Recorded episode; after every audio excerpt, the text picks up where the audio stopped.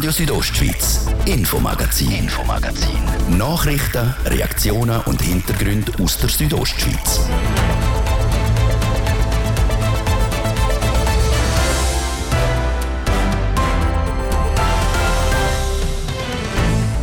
Gibt in der Schweiz nur wenig Halteplätze für Jenische und Sinti. Vier davon in Graubünden und ein fünfter ist in Planung. Entsprechend sind wir natürlich interessiert, dass man das äh, möglichst optimal finanzieren kann. Sprich, also dass äh, nicht die Gemeinden das allein tragen oder nicht der Kanton allein, sondern dass der Kanton da Unterstützung auch vom Bund hat sagt der Thomas Kollegger vom Amt für Gemeinden. Genau diese Finanzierung ist in Gefahr.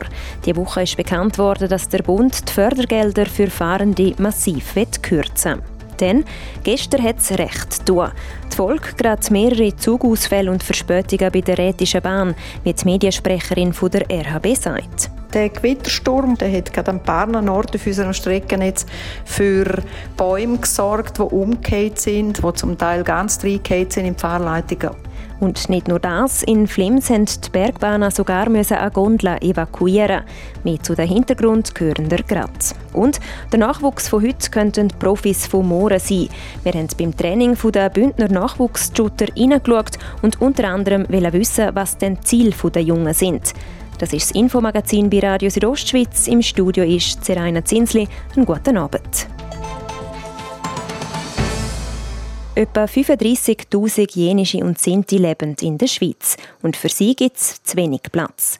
Laut der Stiftung Zukunft für Schweizer Fahrende fehlen etwa 80 Halteplätze. In Graubünden fehlt mindestens einer. Und gleich will der Bund die Fördergelder für Jenische und Sinti kürzen. Und zwar um eine halbe Million Franken. Warum die Kürzung und was der Kanton Graubünden dazu sagt, Zarina von Weissenfloh. Stand- und Durchreiseplätze für Schweizer Fahrende zu schaffen, diesen Auftrag haben Kantone und Gemeinden vom Bund. Für das unterstützt er sie finanziell. Die Gelder sollen bis in drei Jahren gekürzt werden, und zwar um eine halbe Million Franken auf 1,2 Millionen Franken. Eine Entwicklung, die beim Amt für Gemeinde Graubünden nicht auf Zustimmung stößt, wie der Amtsleiter Thomas Kollegger sagt, weil er sieht als gesellschaftliche Pflicht, Platz für die Minderheiten zu schaffen. Es wäre dann einfach schade, wenn man die Möglichkeit hätte, einen Platz zu schaffen und man sieht, da ist Bereitschaft vorhanden von der Gemeinde, aber von der lokalen Bevölkerung auch. Dann wäre eben schön, wenn man das auch so gut kann optimal finanzieren kann. Als Grund für die Kürzung gibt der Bund an, dass Kantone und Gemeinden die Fördergelder nur teilweise beziehen. Das ist an Thomas Kollegger bekannt. Zum einen liegt das daran, dass Gemeinden eher zurückhaltend sagen, zum Platz für jenische und Sinti zu schaffen. Man hat äh, nicht unbedingt vor Augen, dass es eine Bereicherung für die Gemeinschaft könnte sein, dass man halt vielleicht auch zu wenig weiß über die Minderheiten. Darum müssen die Gemeinden etwa mal zuerst überzeugt werden. Und das braucht seine Zeit. Also wenn man sich auf etwas Neues einlädt, braucht es eben auch sehr viel Kommunikation, dass man kann sagen, von was für Leute reden wir da, was machen die, wie leben die. Und das braucht eine gewisse Vorlaufzeit, die einfach nicht hoppla hopp geht. Denn einen passenden Platz zu finden, ist gar nicht so einfach. Der Platz muss die Möglichkeit bieten, an Strom, Wasser und Abwasser können angeschlossen werden. Beschlossene Sache ist die Kürzung der Fördergelder aber noch nicht. Der Amtsleiter hofft darauf, dass der Bund sich noch anders überlegt. Kantone, Gemeinden und Organisationen haben bis am 22. September Zeit, beim Bund ihre Stellungnahme dazu einzureichen. Wir tun ja noch nicht Kaffeesatz lesen. Wir sind im Rahmen von der Vernehmlassung und unsere Interessen da auch kundgeben. Und dann wird man ja sehen, ob es dann effektiv so weit kommt. Es wäre schön, wenn der Bund das sein finanzielles Bekenntnis dazu auch weiterhin würde geben und konsistent ist im Handeln. In Graubünden hat es bis jetzt Bonaduz, Kurz, Katzis und das Zierlis Halteplätze. Der Kanton plant einen weiteren im Rheintal. Was im Herbst rauskommt, das bleibt also abzuwarten. Die Radgenossenschaft vor Landstrasse, die Dachorganisation der Jenischen und Sinti, lehnt die Kürzung ab. Die zuständige Auskunftsperson ist für eine Stellungnahme heute nicht erreichbar. Wir bleiben für euch dran.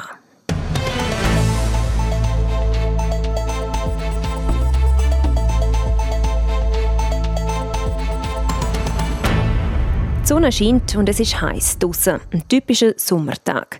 Aber auf einmal kehrt es und es schüttet wie aus Kübeln. Das ist in den letzten Tagen gerade ein paar Mal vorgekommen. So auch gestern Nachmittag. Das Unwetter war zwar nicht lang, dafür umso heftiger. Und es hat sogar gelangt, um gewisse Strecken von der Rätischen Bahn und die Gondelbahn in Flims stillzulegen. Mittlerweile läuft aber alles wieder so, wie es sollte. Trotzdem werfen wir einen Blick zurück, was denn gestern genau los war. Anatina Schlegel berichtet. Das Wetter hat gestern seine zwei Gesichter gezeigt. Was am Morgen noch nach einem schönen Sommertag ausgesehen hat, hat am Nachmittag in ein Gewitter gewechselt. Ein heftiger Wind ist durch Graubünden gezogen und mit ihm starker Regen. Das hat auch der Rätische Bahn zu schaffen gemacht. Also wir hatten gestern vor allem Baumwurf. Es hat bei dieser Gewitterfront extreme Wind dabei gehabt. Und entsprechend hat dann der ein oder andere Baum nachgegeben. Die sind zum Teil, wenn es ein bisschen harmloser ist, gehen sie einfach um oder sind schräg und stehen im Weg. Aber wenn es natürlich dann über die Fahrleitungen, Speisleitungen reingehen, dann geht wirklich etwas kaputt sagt Mediasprecherin von RHB Yvonne Dünser. Insgesamt sind gestern vier Strecken betroffen gewesen, sprich haben Hindernisse auf der Strecke gehabt. Insofern ist es meistens so, dass der Zug, der unterwegs ist, einfach einmal stehen bleibt, weil er keinen Strom mehr hat. Da springt dann das Störungsmanagement von RHB ein. Man muss zuerst einmal bei jeder Störung lokalisieren, auf welchem Streckenabschnitt ist es, dass wir keinen Strom haben.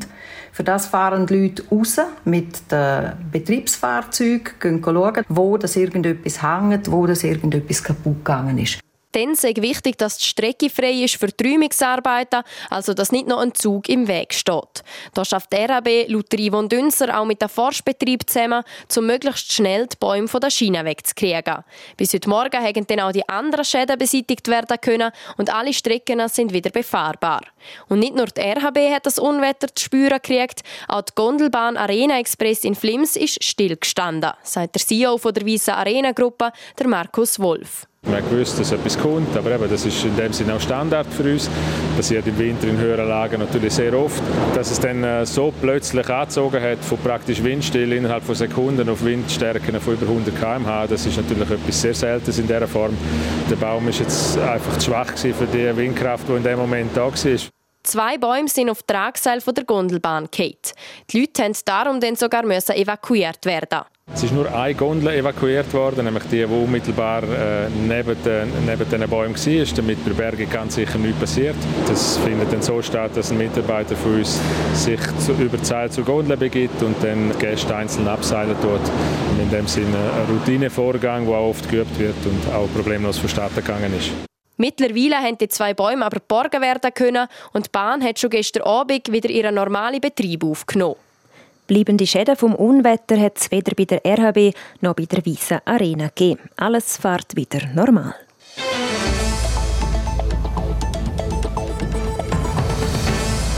Morgen geht es wieder los. Das grösste Bündner Open Air füllt die Val Lumnezia mit Musik, Leuten und guter Laune. Und das schon zum 37. Mal. Was das Jahr neu ist und auf welche Highlights sich Besucherinnen und Besucher freuen können, das jetzt im Beitrag von der Carina Melcher.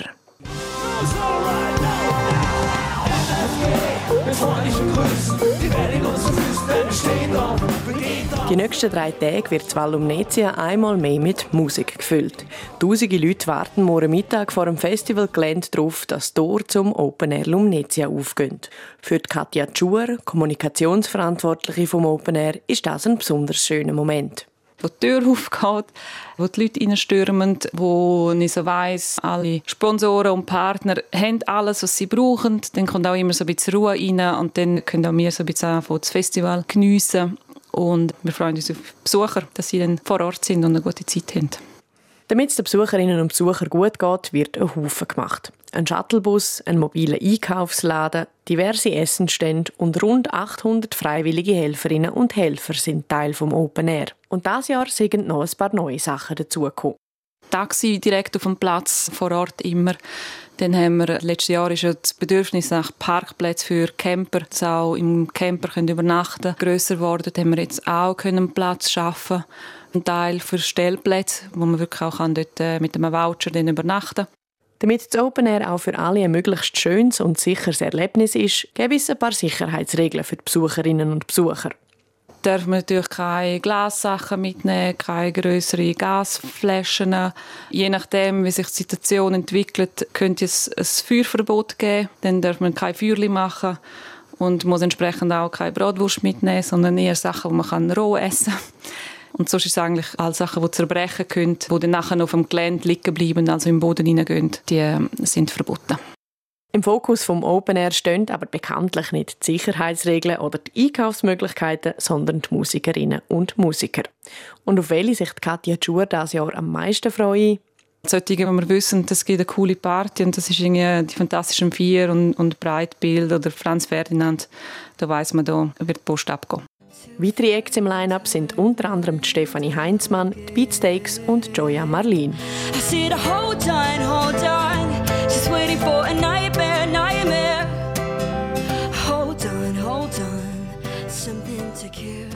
Das Open Air Lumnezia startet morgen Mittag und geht bis und mit am Samstag.